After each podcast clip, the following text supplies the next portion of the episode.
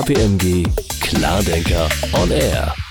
Herzlich willkommen, liebe Zuhörerinnen und Zuhörer. Haben Sie eigentlich Wasser und Essen für zwei Wochen auf Vorrat zu Hause? Das empfiehlt das Bundesamt für Katastrophenhilfe und Bevölkerungsschutz, um für den Fall einer Katastrophe vorzusorgen. Zum Beispiel, wenn Hacker kritische Infrastruktur lahmlegen, also etwa das Stromnetz oder das Internet. Das würde im Zweifel schnell unschöne Folgen nach sich ziehen. Lieferketten brechen zusammen, es fehlt an Treibstoff, Nahrungsmitteln, Medikamenten. Menschen brechen in Panik aus. Wie wahrscheinlich solch eine Attacke ist und wie Betreiber kritischer Infrastruktur sich davor schützen, das besprechen wir heute im Podcast mit Wilhelm Dolle, Head of Cybersecurity bei KPMG. Er hilft den Betreibenden kritischer Infrastruktur, sich vor Attacken aus dem Netz zu schützen und damit unsere Strom- und Internetversorgung zu sichern. Hallo Willi. Hallo Kerstin. Und ich begrüße herzlich Marc Ellsberg, Autor vieler wunderbarer Bücher, unter anderem des Bestsellers Blackout. In diesem Buch beschreibt Ellsberg, was passieren könnte, wenn es zum Ernstfall kommt und Hacker das Stromnetz in ganz Europa lahmlegen. Hallo Marc. Hallo. Mein Name ist Kerstin Heuer. Ich bin Chefredakteurin bei KPMG. Marc, die Süddeutsche Zeitung nennt dich einen professionellen Apokalyptiker.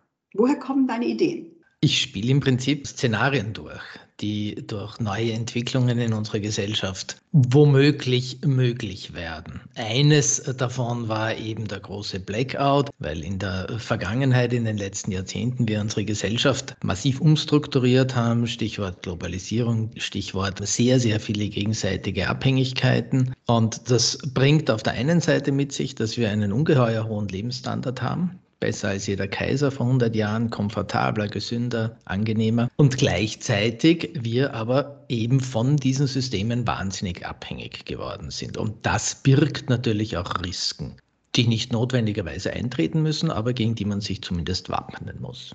Das Bundesamt referenziert sogar auf deinen Roman. Auf der Internetseite des Amtes, habe ich gelesen, steht, vielleicht denken Sie an den Roman Blackout oder an eine Quarantäne während der Corona-Pandemie. Richtig, das sind zwei Beispiele, in denen ein Vorrat hilfreich ist. Also du bist sehr, sehr berühmt hier, Marc. Wie steht es denn um deine persönlichen Vorräte? Ich habe tatsächlich durch die Recherchen an dem Buch seinerzeit feststellen müssen, dass auch ich ein klassischer Stadtbewohner bin, der so zwei, drei, maximal vier Tage durchkommt außer mit seinen Weinvorräten, die hätten länger durchgehalten und habe seitdem die behördlichen Empfehlungen daheim, aber auch nicht mehr. Also ich komme eine Woche, zehn Tage durch mit Konserven. Ich hab, bin überversorgt mit aufziehbaren Taschenlampen und Radios, weil die kriegt man als Vortragender zum Thema manchmal geschenkt, Streichhölzer, Kerzen. Was man halt braucht, habe ich. Ich habe wirklich, als ich sein Buch gelesen habe, mit meiner Frau diskutiert, ob wir Vorräte anlegen sollen. Und wir haben in der Tat Wasser und Nahrungsmittel bei uns im Keller eingelagert, das aber inzwischen auch wieder verbraucht, sodass ich sage, aktuell, glaube ich, wären wir nicht gut ja, auf so einen Blackout vorbereitet. Willi, in Marks Buch können Hacker die Stromnetze lahmlegen, weil der Hersteller bewusst eine Schwachstelle in der Software installiert. Welche Rolle spielt denn der Faktor Mensch in der Realität?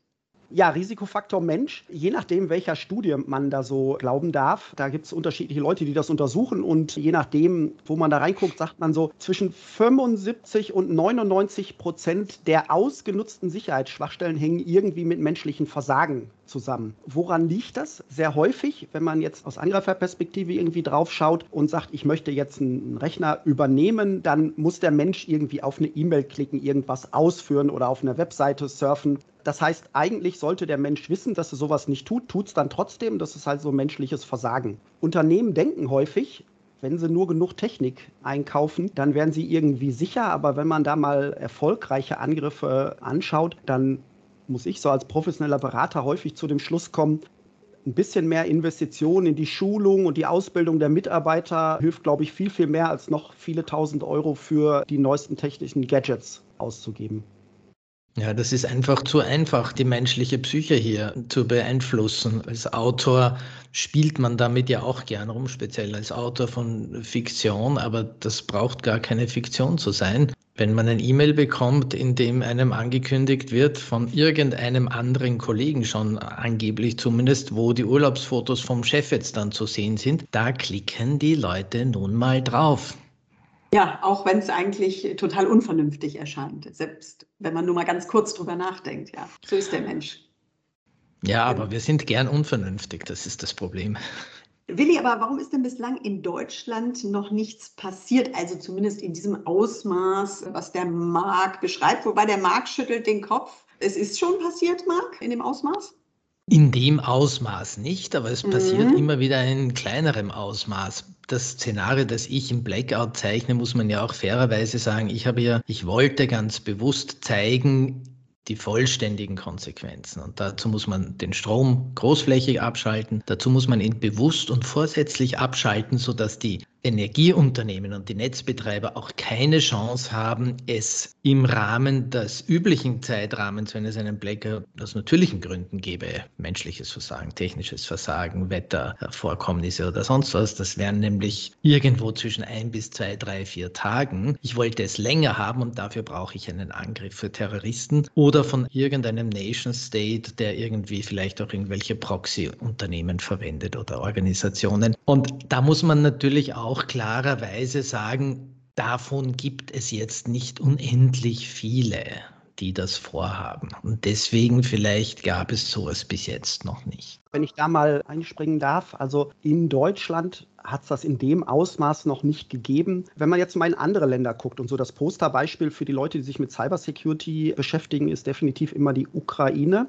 In der Ukraine gab es ja jede Menge Angriffe von vermeintlich, zumindest vom russischen Staat unterstützten Angreifern, die da den Strom großflächig außer Kraft gesetzt haben, die das Internet haben zum Zusammenbrechen lassen. Höhepunkt war sicherlich dieser Wurm NotPetya, der sich so 2017 von gehackten Servern von der äh, Kiva Software-Schmiede praktisch weltweit verbreitet hat. Und wenn man da jetzt mal reinguckt, ja, da hätte in der Sicherheit was besser sein können, aber ganz ehrlich, die Angreifer, und ich würde mal, ohne da jetzt tiefe Einsichten zu haben, sagen, der Staat Russland hat da sicherlich zumindest nicht aktiv gegengearbeitet, um es mal so zu sagen.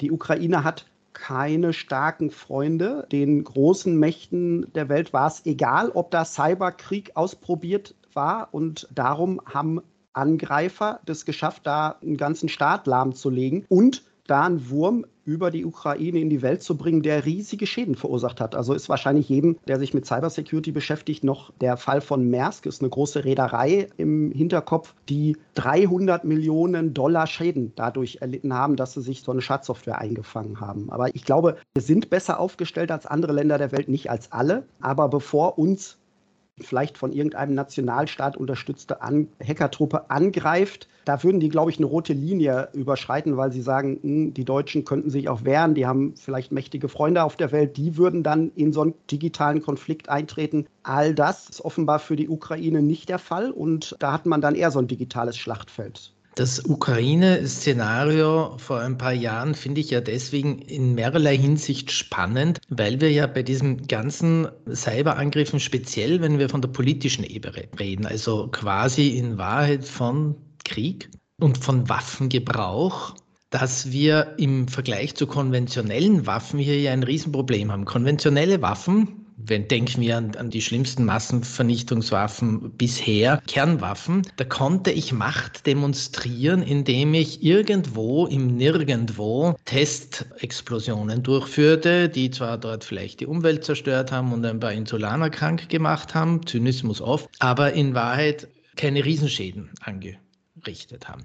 Das kann man mit Cyberwaffen nicht. Ich kann keinen Testexplosion laufen. Ich muss das irgendwo in der Realität abspielen lassen. Und wie gesagt, hochspekulative, vielleicht hat man nicht zuletzt damals in der Ukraine gar nicht so riesig eingegriffen, auch von westlicher Seite, weil man sich gedacht hat, okay, hier haben wir jetzt mal einen Testlauf in der Natur, sozusagen eine Testexplosion und es sollen ruhig einmal alle sehen, wie das ausgehen kann. Was den Wurm angeht, der von dort aus sich dann über die Welt verbreitet hat, das finde ich ja, haben wir schon seit Jahren diskutiert, immer wieder auch in anderen Kreisen. Mittlerweile ein riesiges Risiko in dieser vernetzten Welt, in der wir leben. Und die beispielsweise der Hack der Pipeline in den USA dieses Jahr hat das auch wieder gezeigt für mich, dass selbst Kriminelle die ganz gezielt nur eine bestimmte Einheit angreifen. Zum Beispiel diese Pipeline. Man hat gesehen, was für Auswirkungen das schon gehabt hat. Flüge mussten umgeleitet werden. An den Tankstellen in den USA zum Teil stauten sich die Autos. Das waren nur sehr kleine Auswirkungen. Wenn ich als krimineller Angreifer hier womöglich ein Ziel habe und nicht alle potenziellen Dominoeffekte mitbedenke, und die kann ich in Wahrheit nicht mitbedenken, kann es mir in so einem Fall womöglich zu einem wesentlich größeren Vorfall kommen, ohne dass die Kriminellen das eigentlich wollten. Einfach durch unvorhersehbare Dominoeffekte, durch unsere engmaschig vernetzte Welt. Schauen wir doch mal in den medizinischen Bereich. Marc, Krankenhäuser befinden sich ja aktuell in einer besonders sensiblen Position. Inwiefern könnten das denn Hacker ausnutzen? Naja, das tun sie ja immer wieder. Wir erleben das ja laufend, zum Beispiel das Sperren von Daten durch Ransomware. Wir hatten jetzt gerade in Österreich einen Fall, da waren es nicht Krankenhäuser, aber da waren es Einrichtungen, die die PCR-Tests ähm, durchführen und auswerten sollen und so weiter und so fort.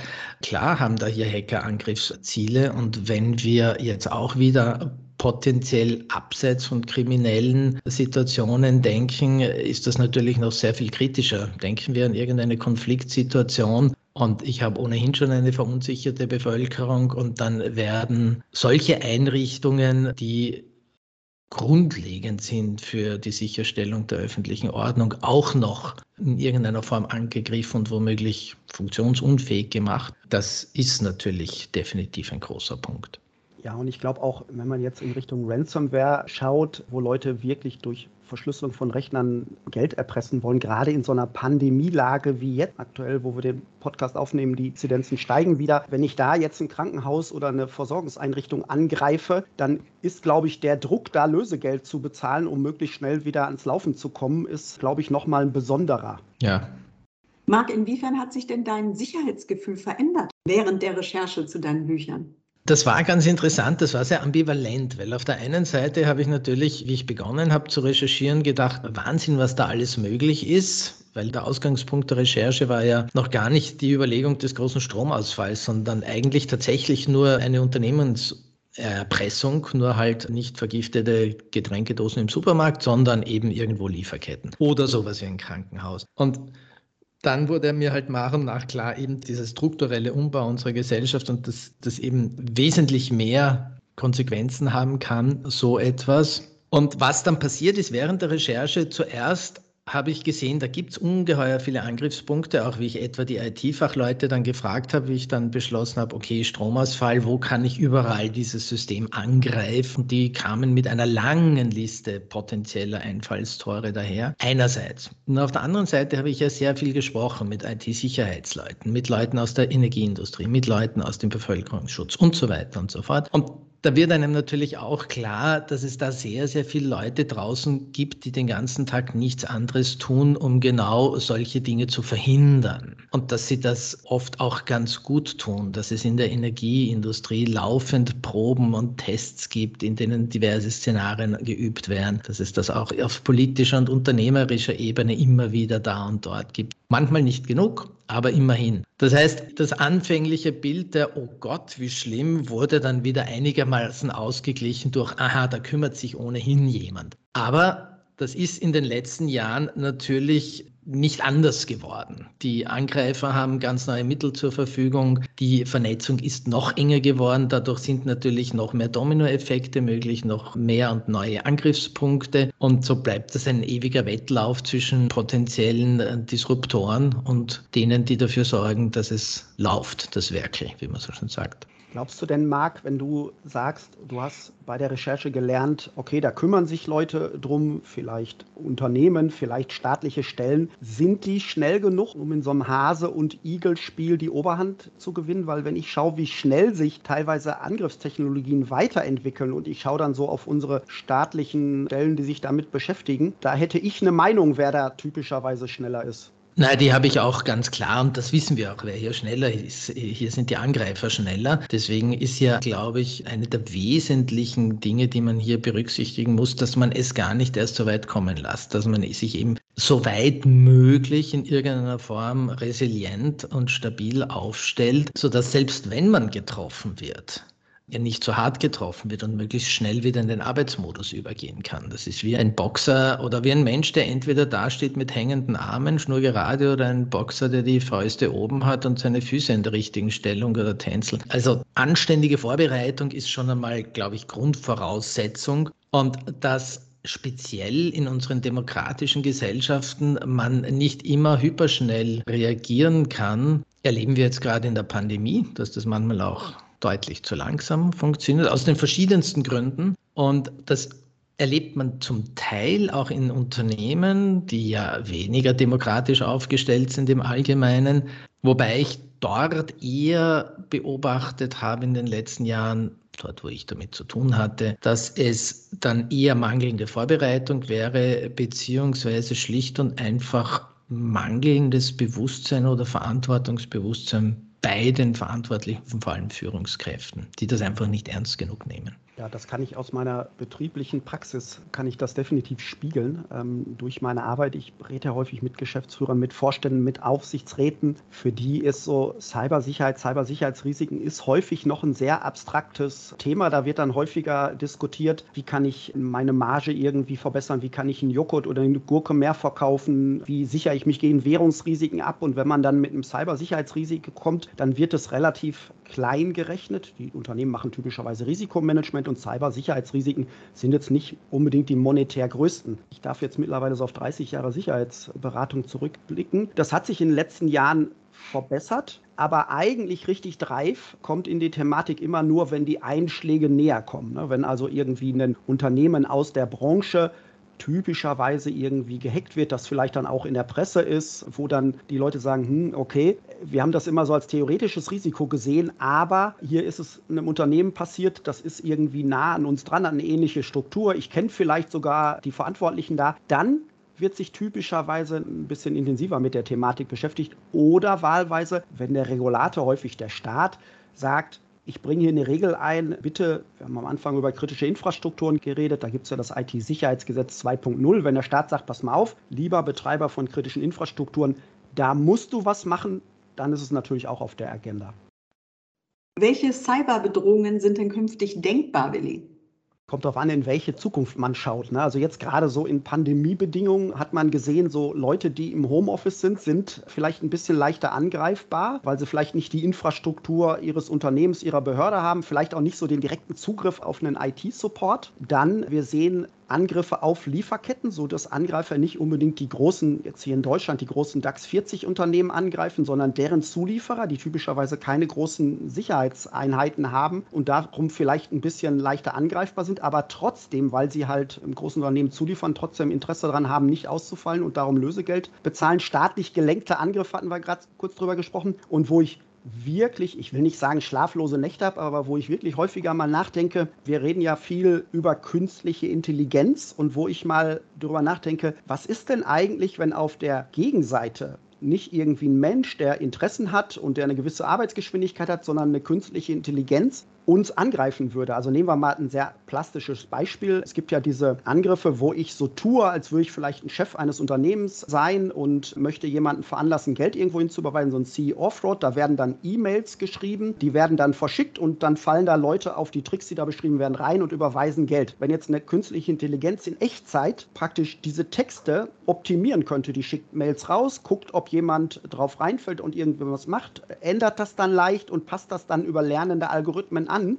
Das könnte schon Angriffe ja automatisieren und zu, einem, zu einer Menge und einer Geschwindigkeit hochschaukeln, die wir jetzt noch nicht kennen. Und wenn ich jetzt auch mal sehe, so die typische Ransomware, da ist dann Erpresser hinter. Mit dem Erpresser kann man typischerweise auch verhandeln. Also es ist nicht unüblich, dass man, wenn jemand Lösegeld erpresst, dass man dem sagen kann, hier pass mal auf, wir zahlen nicht die eine Million, die du gefordert hast, sondern 100.000, die zahlen wir aber gleich jetzt sofort. Lässt du dich drauf ein, ja oder nein? Oder vielleicht auch mal gar keine Lösegeldzahlung. Auch das hat es alles schon gegeben, weil da Menschen mit Zielen, Menschen mit Emotionen hinter sind. Wenn ich jetzt mit so einer KI rede, die ich gar nicht zu greifen kriege, das könnte das Ganze komplizierter machen. Wobei man natürlich auch sagen muss, künstliche Intelligenz kann man natürlich nicht nur als Angriffsvektor nutzen oder ausnutzen.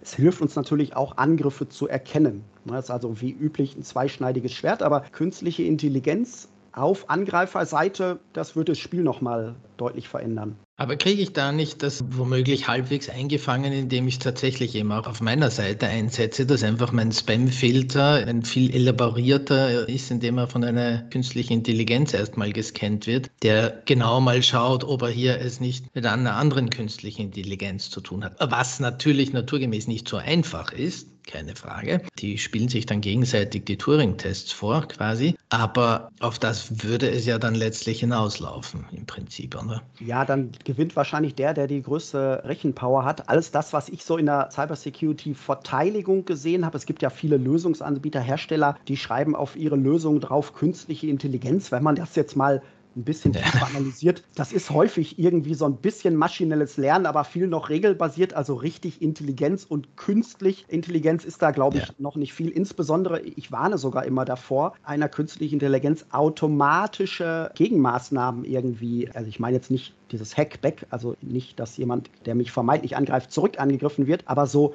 ich trenne mal die Verbindung oder ich sperre mal einen Account. Das kann dann ein Angreifer, wenn er weiß, wie das funktioniert, auch wieder ausnutzen für sogenannte Denial-of-Service-Angriffe. Also künstliche Intelligenz, da muss man wirklich aufpassen, was man da macht. Also ich habe da immer noch einen Menschen sitzen, der zur Not die letzte Entscheidung trifft, insbesondere wenn es businessrelevante Systeme betrifft. Kommen wir mal zu dem Thema soziale Medien. Marc, was hältst du denn eigentlich von dem neuen Facebook Meta? Du bist ja auch sehr aktiv in den sozialen Netzwerken. Ich bin äh, als Autor auf den sozialen Netzwerken aktiv, als Privatperson nicht. Aber ist natürlich auch die Frage, wie weit das heute überhaupt zu trennen ist voneinander, speziell in so einer Funktion.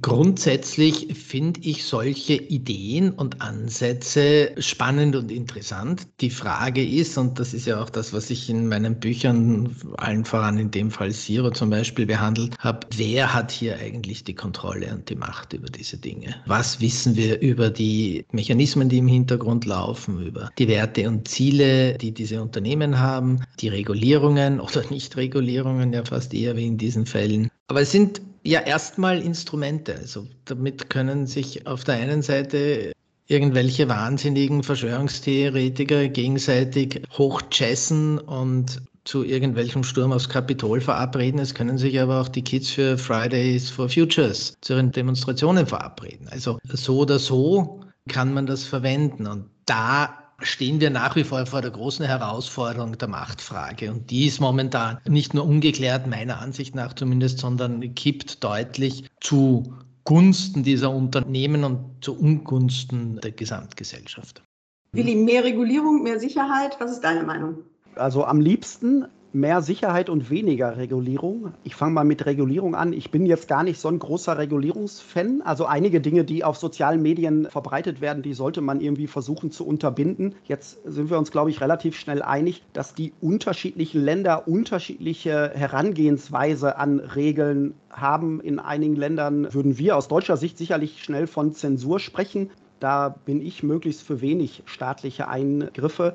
Also ich habe da so ein leichtes Störgefühl, wenn die Leute ihr komplettes Leben in sozialen Medien abbilden. Und Marc hat das ja in Zero im Buch dann auf die Spitze getrieben, dass dann in Liebesfragen, in Karrierefragen, in der App gefragt wird. Soweit sind wir noch nicht. Also ich persönlich würde das, glaube ich, auch nicht. Marc schüttelt den Kopf. Vielleicht sind wir an einigen Stellen so und ich bin nicht so tief in die soziale Medienwelt eingetaucht, um das zu tun. Was ich aber eigentlich sagen wollte, ist, also ich sehe das kritisch, dass man so viel über sein Leben einem Konzern gibt, wenn das gleichmäßig auf viele Unternehmen in unterschiedlichen Ländern verteilt wäre, wäre ich da ein bisschen entspannter. Ganz ehrlich, auch aus der Cybersecurity-Sicht, man kann aus den sozialen Medien natürlich auch Ansatzpunkte für Angriffe nutzen, ne? indem man genau solche Social Engineering-Angriffe fährt, indem man weiß, wer ist mit wem befreundet, vielleicht für das Passwort raten, wie heißt die Frau, wie heißt der Hund. Ne? Und es gab mal so tolle Seiten, die haben einfach geguckt, wenn jemand auf sozialen Medien sagt, schau mal, ich bin jetzt gerade in der Karibik, guck mal, wie toll mein Hotel ist. Ne? Und dann sind die Leute hingegangen und haben dann da rausgefunden, wo der Mensch wohnt und da die Wohnung ausgeraubt. Ich sage meinen Kindern und allen, die mich fragen, dass man da eher vielleicht ein bisschen zurückhaltend ist mit dem, was man da teilt. Ich glaube auch, das ist natürlich auch ein Lernprozess, den wir als Individuen und als Gesellschaft hier durchmachen und in den letzten Jahren durchgemacht haben.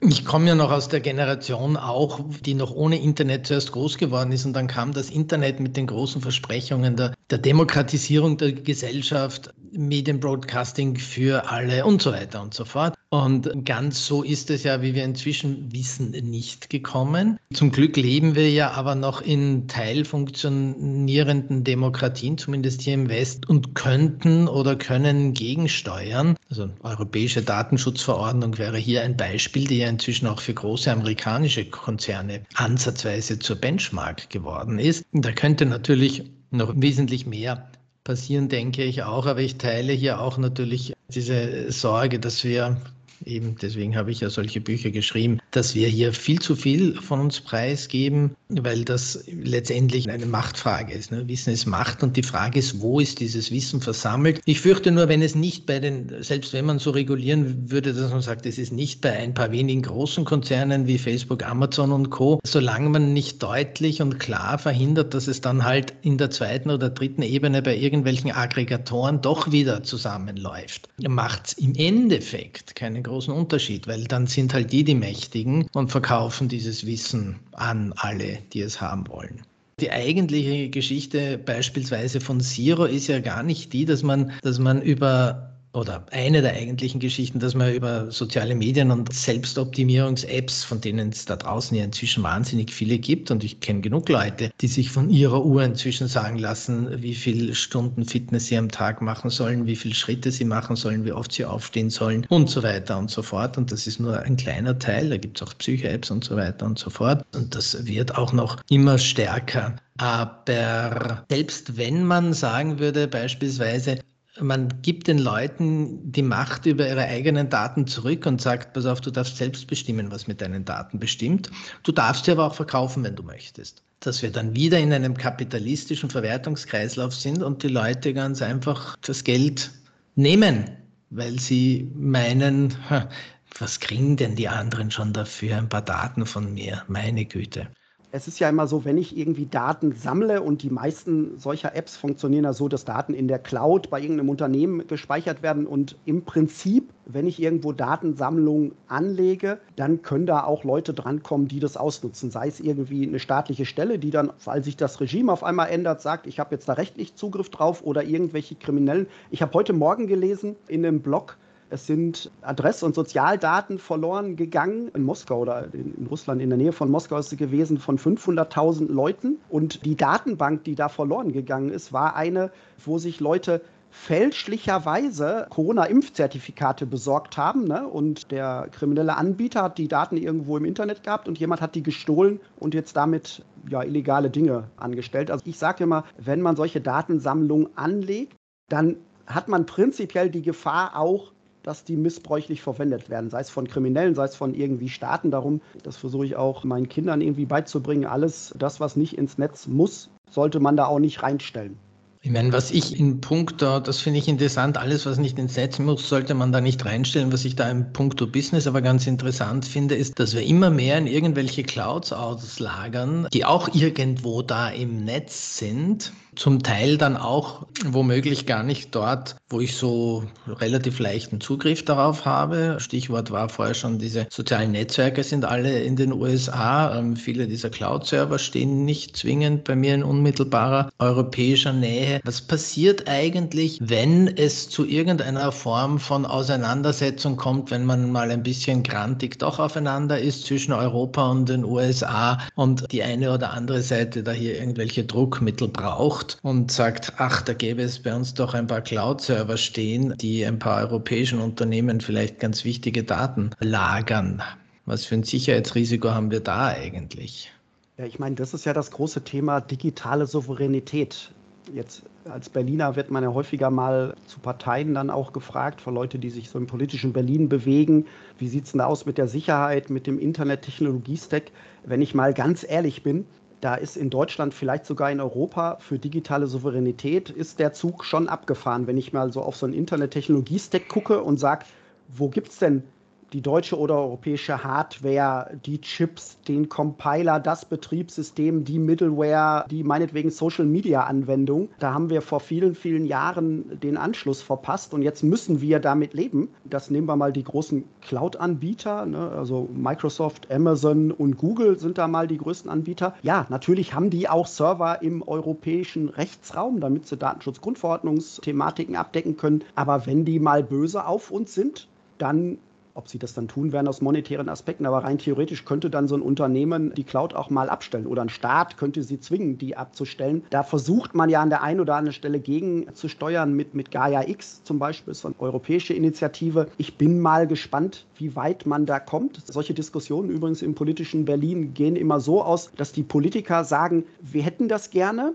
die Industrie sagt, wir bauen das gerne, gebt uns mal Geld. Die Forscher, die dann auch immer dabei sind, sagt ja, super spannendes Thema, liebe Politik, gebt uns mal Geld, aber wir erforschen das. Und dann geht man auseinander und sagt, spannendes Thema, gut, dass wir mal drüber geredet haben und es passiert nichts. Ist wirklich, wenn man da als Fachmensch eingeladen ist und sagt, so jetzt man berät jetzt da mal irgendjemanden und ist vielleicht froh, dass man mal hochkarätigen Leuten seine Meinung sagen kann, dann zumindest ging mir das in den ersten Jahren so, dass ich gedacht habe, oh toll, jetzt kann ich denen mal meine Sicht auf die Welt erklären, ob die jetzt richtig ist oder nicht, ist einmal dahingestellt. Aber passieren tut dann immer wirklich wenig. Ne? Und digitale Souveränität ist ja also bestimmt seit zehn Jahren, vielleicht nicht unter dem Begriff, eine Diskussion, mhm. wo wir sagen, eigentlich müssten wir in Europa bei Schlüsseltechnologien besser werden. Ne? Aber wir neigen ja immer dazu zu sagen, ja, sollten wir mal und wir wollen Geld drauf werfen, aber passieren tut halt nichts. Ich bin ja, hatte ich ja gerade schon bei Regeln gesagt, ich bin ordnungspolitisch, glaube ich, eher so jemand, man sollte Anreize schaffen und dann mal die Privatwirtschaft machen lassen von großen staatlichen gelenkten Programmen. Ich bin da skeptisch, ob das funktioniert, wenn ich ehrlich bin. Ja, aber gerade hast du gesagt, das Ergebnis dieser Gespräche ist dann immer gut, dass wir geredet haben. Gutes Gespräch, so Business Talk, ne? Good Talk. Ja. Willi, zum Schluss, wie beurteilst du denn eigentlich die Sensibilität der Menschen für Cyberrisiken? Ist die während der Pandemie gestiegen oder wie würdest du das einschätzen?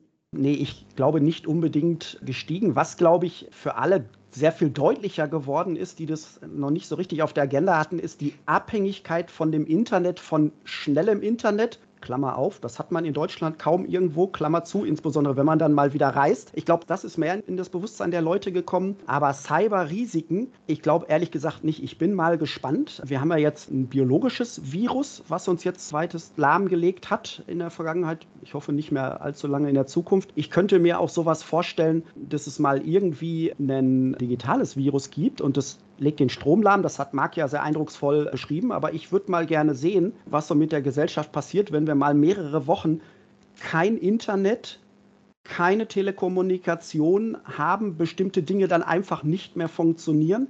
Da bin ich mir nicht sicher, ob das, ob das bei den Leuten auf der Agenda ist. Und ich glaube, die Pandemie hat die Sichtweise auf Cyberrisiken eher noch weggelenkt, weil die Leute sagen, oh, wir haben nicht nur Hacker, wir haben nicht nur Cyberrisiken, sondern wir haben gesundheitliche Risiken, wir haben die Pandemie. Also ich glaube, dass bis auf die Abhängigkeit von schnellem Internet ist da das Risikobewusstsein nicht deutlich gestiegen.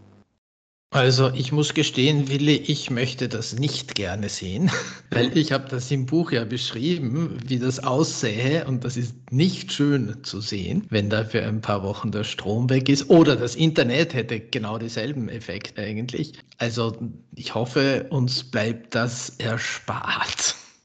Ja, das hoffe ich auch. Also das, ich würde das gerne sehen, ist eher so aus, ich, ich sag mal, schon. wissenschaftlicher ja, ja. Neugier. Ne? Damit sind wir am Ende dieses Gesprächs. Okay. Lieber Marc Ellsberg, ganz herzlichen Dank, dass du uns in die Welt der Cyberrisiken mitgenommen hast und uns eindrücklich vor Augen geführt hast, wie verletzlich wir als Gesellschaft sind. Danke dir. Ich danke für die Einladung. Danke, Marc. Lieber Willi Dolle, ganz herzlichen Dank, dass du deine Expertise mit uns geteilt hast. Sehr gerne, Kerstin. Liebe Zuhörerinnen und Zuhörer, wenn Sie mehr wissen wollen, informieren Sie sich sehr gerne über unsere Homepage kpmg.de. Dort finden Sie auch den direkten Kontakt zu unserem Head of Cybersecurity, Wilhelm Dolle. Bleiben Sie uns gewogen. Tschüss und bis bald. Ciao. Tschüss. KPMG Klardenker on Air.